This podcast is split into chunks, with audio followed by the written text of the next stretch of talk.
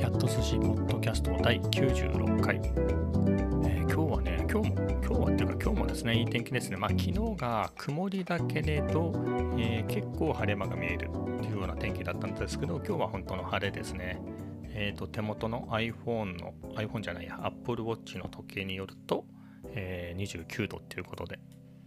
まあねカフェ散歩も夕方まで待った方が涼しいんですけれどこれからどんどんね暑くなっていくって考えると今の段階ぐらいでねそんなことだと真夏とても散歩行けないなっていうことで、えー、ここのね最初のパートを取り終えたら、えー、カフェ散歩に行ってこようかなと思います。昨日も話した、えーと、田村正和が亡くなった話でまあそれでねえっ、ー、となんか YouTube に関連のコンテンツが結構出ていて、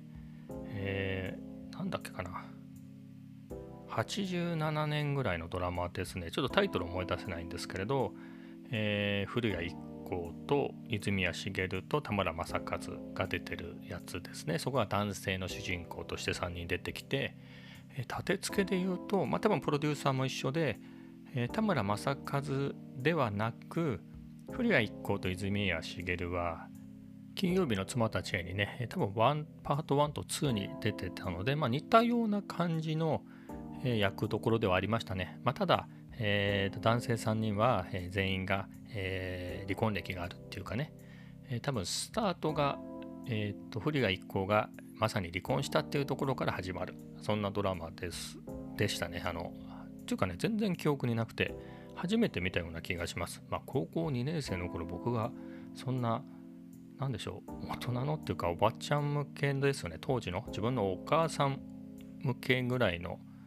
えー、ドラマだと思うんですね。そんな若い子がね20代の人がわーって見るようなドラマじゃないかなっていう気がするんですよね。なので30代40代とかもっと上の、えー、人が見てたんじゃないかなと思うので当然んと高校生だったね僕は、えー、見てない。全然記憶にないんですけれど、まあ、でも何年か前にね金曜日の妻たちへのどれぐらいかな？最初ね、確かね、Amazon プライムにあったんですよね、パート1ぐらいは。石田あゆみが出てたような気がするんですけど。で、それで結構見てて、まあ大人になってから見るとね、なんかライフスタイルとかも楽しそうですね。まあなるほど当時の人たちが憧れるのも無理ないなっていうような、えー、多分パート1ってちょっとね、えー、田村正和から離れちゃいますけど、金曜日の妻たちへのパート1だと、これいつなんだろう。1983年の2月っていうと僕小学6年生の終わり頃なんですね、えー、その頃の自分の母親をね考えると30代ですからね。まあなんかよく見てたのは記憶にあるんですね。このシリーズを見てたのは記憶にあるんですけれど。まあね僕は地方のね、えー、別に何もないようなえっ、ー、と田舎育ちなんで生まれの生まれも育ちも田舎なのでまあ母親もね、えー、っていうか母親とか父親とかの地元に生まれ育ってるんですけれど、まあ、そういうところからするとね確かにね東京ではないのかなこれ、まあ、でも職場は東京ですよね。そっから、えー、どの辺になってんだろう。神奈川辺りになるんでしたっけこれって。住んでるところが、まあ、みたいなのですごくだって待ってくださいねこれ。郊外のテラスハウスですよ。テラスハウスなんてないもの。僕の田舎になかったですもん、まあ、みたいなところだからそんなのが何て言うんでしょうパティオって呼んでたと思うんですけどドラマの中では。パティオってね中庭のはずですけどまあそういう中庭ではなくて何ですかウッドデッキのでかいのみたいなんですかね屋根がある、まあ、そこでよく3家族プラス？3家族 ?3 家族プラス石田あゆみみたいなのがね、えー、集って飲んだりみたいなことをしてたんじゃなかったかな。まあすごいですよね。そういうのないですもんね。えー、みんな僕のところは農家が多かったからあの父親のね友達なんかが飲みに来るっていうと,、えーと、ぶつけてもいいように なんで飲みに車で来るんだって話ですけれど、まあ、当時はそうでした、えー、軽トラとかねそういうので、えー、来てて、まあ、畑仕事のまんまで来ちゃうとかねそんな感じのが多かったのでまあそれはそれで楽しかったんでしょうけどね。みんなでおしゃべりして飲んで騒いで楽しかっただと思うんですけど。もう全然違いますよねそういうのと比べると。まあそもそもね古谷一行みたいなやついないですからね。古谷一行とか石田あゆみとか。まあそういうのなんで、えー、憧れるっていうのも分かるなっていうのはね大人になって大人っていうかだいぶおっさんになってから、えー、改めてっていうか、えー、じっくり見てそう思ったんですけどまあ、ここの「金妻」シリーズの出演者の、まあ、古谷一行と泉谷しげると森山良子が、えーと、この、えー、男たちによろしく」っていう名前でしたねタイトルっていうドラマに出てて、まあ、これが、えーと、田村正和がそこに入ってるってことですねそのシリーズの中に。なので、まあ、僕的には同じ感じで見るまあ田村正和はねちょっと雰囲気が違う気もするんですけどえー、多分前々年ぐらいから。もうちょっと前か。えっ、ー、となんかコメディ路線にねその何年か前から、えー、移ってきてパパはニュースキャスターとかねそういうのもやった頃なので違和感なく、えー、そういうのに入ってる感じでしたね。まあそれを見て思うんですけど多分ね41とかそんぐらいのなのかな？役の上では40ちょっとぐらいの感じなんで僕よりずっと若くて。いやーって感じですね。なんか皆さんも、えー、なんかだいぶ何て言うんでしょうそれなりの立場になってる、まあ、時代的にそうですよね。まあ終身雇用が当たり前の時代。1988年のドラマみたいでしたけれど、まあ、バブル絶頂化もう始まってる時ですもんね。シーマ現象なんて言って、えー、日産のシーマがバカ売れしたっていう頃ですから。まあそんな時代なので。まあ、なんとなくね、えー、頑張って、頑張ってっていうか、まあ、地味に頑張ってれば何かしらの役職にはつけたみたいな時代ですから、まあ、当然ね、えー、ドラマの主人公たる、えー、感じの人たちはそれなりのね、えー、とかっこいい役職、公認会計士だから役職ではないか、あだってあったり、レーザーディスクの、えー、何かをやるディレクターみたいな感じの人になったのかな、田村正和は、まあ、みたいなのとか、えー、女性陣も、なんかそれなりに活躍されてるような感じでしたね。まあそんな時代で、まあじゃないとね、あの頃はやっぱり共感っていうか憧れですよね。憧れるようなやつじゃないとってことですもんね。えー、ニューヨーク恋物語なんて、まあ、ニューヨークにそのものがね、えー、なかなか行かない頃ですからね。まあそう考えると。まあ、田村正和もね、年齢的に言うと、えっ、ー、と、古畑任三郎の時で今の僕ぐらいなんですね。なるほどって感じです。なので、えー、それが、えー、94年っていうことなので、えー、その6年前ともなるとね、えま、ずっと若いなっていう感じがします。まあ、とはいえですよ。えっ と、え自分のね、親なんて、まあ、子供の頃からね、おばさん、おじさんおばさんですよね、自分の。えーと、親のね世代っていうのは、えー、そういう人たちをね党に追い越してっていうのがね、えー、自分でも不思議な感じが未だにしますね。自分の親がそれこそ金曜日の妻たちの頃って古谷一行なんかがギリ30代なんじゃないかな。ギリギリでもなく普通に30代か。まあの頃の30代の人渋いですよね。貫禄があって。今のね嵐の人たちとかああいう人たちと比べても貫禄がありすぎるぐらいですからね。まあ何て言うんでしょう。寿命がそう変わってるわけでもないですよね。まあ何歳か伸びてるでしょうけどね。えー、って考えるとまあ老けていようが若かろうがまあどっちでもいいのかなって気はしますけどね。まあ最後の方までね若々しいってのはいいのかもしれないけれどどうなんでしょう。30代ぐらいでね、えー、貫禄があるその40年ぐらい前の、えー、感じそれはそれでもいいし、まあ、どうなんですかね。今って例えばユニクロで普通にマネキンが着てるやつをそのまま買ってきて着ても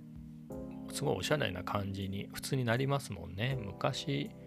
えー、僕らぐらいのおっさん僕らぐらいっていうか親の世代普通の30代ぐらいでもね、えー、油断するとすごいダサかったですもんね。それがそんなにお金出さずにユニクロで揃えても、え、それなりにかっこよくなるし、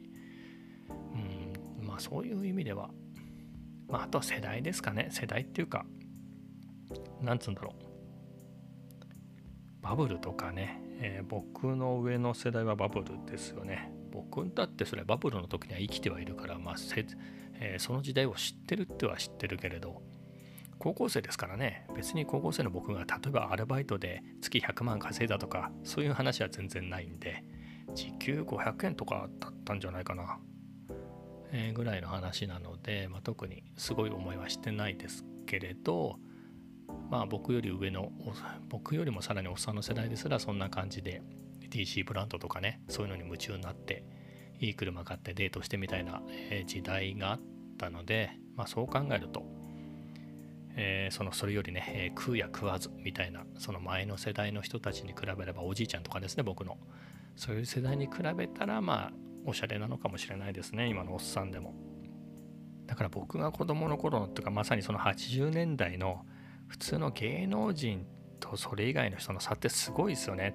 今でもテレビ番組なんかね YouTube で昔の見るんですけど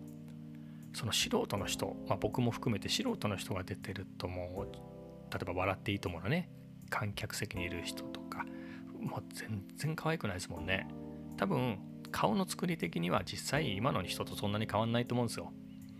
でも何でしょうファッションがダサいっていうか今の人は素人もね全然普通におしゃれだからねメイクも含めてあと自分に似合うやつが分かってるからだからま全然そういうところも違いますもんね。本当に芸能人と普通に街を行くインタビューを受ける素人の差がもう全然違ったのがね今は普通にもう全然洗練されてる感じがしますもんね。あの一般の人も。僕,、まあ、僕も僕みたいなのも含めて僕が洗練されてるって意味じゃなくて、まあ、僕みたいな普通の人も含めて、えー、昔のね、えー、に比べるとだなと。そんなことを思います。では次の話題。えっ、ー、とカフェ散歩に行ってきました。今日はね、えーと、ケーキセットじゃないところに行ってきたんですけれどもう何て言うんですかねこういうのって、えー、好きなカフェって波があって、えー、ずっとねしばらくケーキセットをね、えー、一時は毎日食べてたぐらいだったんですけど最近はその分ね行かなくなっていった他のカフェに行くようになりました。で今日行ったところはえっ、ー、とねまあドトールみたいな、えー、作りでドトールではないんですけど一応2店舗ぐらいのチェーン、チェーンなのかな？チェーンっていうのかななのか。で、えー、まあそこの入り口付近にね、カウンターが多分4席ぐらいかな。まあそこが、僕が来た時にはそこが空いてたので、そこに座りました。結構、えー、狭いですけどね、そこのカウンターは。えー、気に入ってる席です。まあ、今日はアイスコーヒーを飲んだんですけれど、まあだろうな、荷物があんまり多くて重いってのは嫌だなと思って iPad とか、まあそういったものは持っていかずに、えー、普通に手帳にね、メモをして、えー、みたいな感じで、えー、過ごして、えました。で、まあカフェを出て、えっ、と、途中でね、前からあることは知ってたんですけれど、まあ、ちょうど信号待ちしてた時に、え古着屋さんがあって、まあ、古着屋さんって言っても何て言うんですかおしゃれな感じの古着屋さんじゃなくて何でしょうね。えっ、とまあ大柄な大柄？大柄っていうのかな？まあ結構広めの、えー、古着屋さんがああるあるので、まあ、そこ入ってみて初めて。まあざっと見てね。えっ、とまあいい感じの夏向けの帽子があったのでまあそれが1000円だったんでね。まあ中古ではありましたけどね古着屋だけあって。まあ、そんなすごい、もともと2000円ぐらいで買えんじゃないのみたいなやつでしたけれど、まあいいやっていうことで、まあ、それを買って、えー、かぶりましたね。かぶって帰ってきました。これからの季節ね、えー、帽子、何年かね、ずっと同じそういうね、色は違うけれど、帽子をね、2年ぐらいまでね、結構長く使ってたんですよ、引っ張って。さすがにボロくなっちゃって捨てたんですけれど、まあ、なかなかね何を買おうかなみたいなので、えー、まあいい感じだったので良かったなと思います。で、えー、それをかぶりながらまたあの橋の下の秘密基地秘密基地でもないですけどまあそこでね、えー、しばらく過ごしました。涼しくて良かったですね。まあ涼しくて良かったというのは風があってね。まあその分今日全体的に風がねそこそこあったんですよね。でも普通に歩いてる人はそんなに気にしないのかもしれないですけどっぱり AirPods Pro でね、えー、歩いてても風が気になってたぐらいなので。で橋の下でもね、えー、風が強かったので、まあ、風切り音そんなに入んなかったかもしれないですけどまあいいかなっていうことで、えー、橋の下では収録せず家に帰ってきてから、えー、これを収録しています。今日はね仕事は結構順調でですね、まあ、仕事の動画の編集を、えー、進めているところなんですけれどうん、いい感じにね、もうメインのパートはもうほとんどできましたね。だから何か、えー、問題があっても、本当の本丸のね、ここの部分だけは公開できるという風にしたので、なんちゅうかね、プロジェクトがぶっ壊れたりするんですよね、プレミアプロの。僕のプロジェクトが使い回しなのがいけないのか、えー、使わないフッテージなんかはね、毎回削除してるんですけれど、えー、そういうわけで、えー、なんかトラブルがあった時にね、え困らないように一旦書き出して書き出したファイルは、えバックアップしておいてね。でなれば後半のどっちかっつうとおまけパートみたいなところなのであとは、えー、まあ、そこを作って、まあ、そことガッチャンコしてもね、えー、いけるっていうことで、うん、これでちょっと目処がつきましたね。あとはどれだけ遊ぶっつったらあれですけど遊ぶっつったら別にわーいわいって遊んでるわけじゃないですけどそういう意味の遊びじゃなくてまあどんだけえー、自分の勉強も兼ねて、まあ、いろんなものをやれるかなっていうところのパートにねまだなってないですけどね、えー、今日の夜とか明日ぐらいには残りのパートを作って、まあ、足りない素材があれば収録して、えー、という感じで明日にはまあ完成ですかねほぼ。えそれでは次の話題。えっ、とですね、先ほどですね、えっ、とメールをチェックしていたら、えー、ビッグカメラから、えーと、メールが来ていてあの PS5 が、えー、の抽選にね当たりましたね、ええー、何日か前ですよね。この話したと思うんです。あの抽選にね申し込みました。そして当たる気がしますっていうね。なぜならえっ、ー、と別にそんなに今欲しい状態じゃないっていうところが一番ですかね、えそういう時に限ってえ、当たってしまうんではないかと。まあもちろんね初めてやってポコッと当たったっていうようなもんではなくてこれで多分3回目ぐらいのあちこちあちこちってほどでもないですね。あんまり、えー、会員登録もしてないようなところに張り切って、えー、抽選を持ち込んだりはしてなかったのでまさにビッグカメラとソニーの公式しかやってないかな。ただそれ複数回ね複数回ってあの複数のアカウントっていう意味じゃなくて、えー、また次の募集ってなった時にまたと抽選をね応募したりってので3回ぐらい応募して全部外れたんですけど、えー、今回はね見事当たりましたね。当たってしまったけどどうしようかなっていう。まあえっ、ー、とねあさってぐらいまでに申し込まないといけないんですよね。そうすると、えー、週末ぐらいに発送しますみたいなこと書いてあってうーんまあお金もさることながらなんですけれど。やるゲームないじゃないかっていうねそもそもの問題もあるしどうしたもんかな。今ねそんなにやってないんですねグランツーリスモぐらいしか、まあ、グランツーリスモもどうなんだろう。PS5 にして何か変わるんだっけかみたいなことをね今すっとぼけて思ってるんですけど、あ、るとすればですね僕グランツーリスモはえっとですね、PS4 専用にフル HD の、えー、ディスプレイをつなげてるんですけど、まあ、これでその前に、えー、ハンドル型のねコントローラーつけちゃってるので、えー、グランツーリスモとか F1 のゲームはここでやりますと。で、それ以外のゲームは、えっ、と、今目の前にあるんですけど、Mac で普段使っている、え、4K、4K のね、32インチの、え、モニターがあるんで、そっちにつないでやってるんですね。まあ、画面大きいし、ということで。ただね、今は普通の無印の PS4 なので、全然 4K で試せてないんですけど、PS5 はね、4K で 8K までできるらしいですけどね、まあ、4K も対応してるし、今持ってるようなゲームって基本 PS4 Pro でもね、えー、だと綺麗になるようなアップスケールなのかな？よくわかんないですけど 4K でね出せるものなので、えー、それは綺麗に綺麗な画面でプレイできるんだろうなっていう意味で。ただ今改めてもう一回やるかっつったらねまあ、ゴースト・オブ・ツシマももういいかなっていう感じがしてるしそうなるとね、まあ、なんでしょうフリーダウンロード的に落としたやつがね56本あるんですけどうんこれも悩みですね。何やろうかなっていうのが、まあ、そんな感じで買うのか買わないのかっていうのはちょっと悩みの種ですね、まあ、この後欲しいのが出ても 全然当たらないんだろうなって気が、えー、するし。ましてやね一回申し込んでえー、買わなかったやつね。次申し込んで抽選当たるかって言ったらうん。ということでね、えー、悩んでいますけど、いやほんと悩むな。やっぱね思った通りでした。欲しくない今の段階だったら当たるんじゃねえかっていう。その通り当たってしまって。うん。どうしよう。結構4万何千なんですよね。他になんかお金使った方がいいような気もするし。何か PS5 専用でいいやつあるのかな。そこがすごく気になりますね。どういう風にしていいのかが。まあねなかなか新たな悩みが出て出てきてしまいましたけれど。えっ、ー、と2日ほどね、えー、考えてみたいと思います。もうちょっとね何2週間ぐらい間が空いてもいいのにな。全然僕は待てるんだけどなって感じなんですけどね。いや思いのほか早く結果が出てしかも当たってしまったので。えー、うんまあ多分買えますね。えー、YouTube にでもね、載せますよ。のちなみに僕はめんどくさがり屋なので、転売とかはしません。普通に、えー、自分でね、えー、ゲームやって